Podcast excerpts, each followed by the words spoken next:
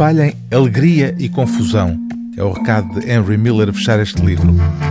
Nos três textos aqui reunidos, o autor da trilogia Sexos, Plexos e Nexos reflete sobre o que a vida lhe ensinou ao chegar aos 80 anos. O texto que dá título ao livro chama-se precisamente Viragem aos 80.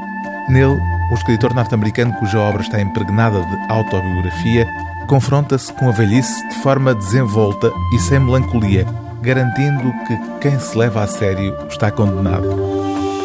Henry Miller viveu até aos 88 anos, ignorando, como ele próprio admite, comidas saudáveis e dietas, e rejeitando declaradamente revisões médicas regulares. Tenho sido, desde a adolescência, confessa, um anarquista filosófico. A filosofia de vida de Henry Miller está assente na ideia de que uma vida curta e alegre é bem melhor do que uma longa vida sustentada pelo medo, pela cautela e pela vigilância médica permanente.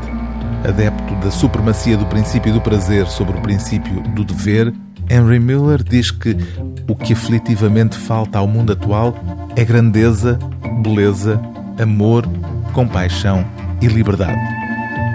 Aos 80, acredito que sou uma pessoa muito mais alegre do que era aos 20 ou aos 30.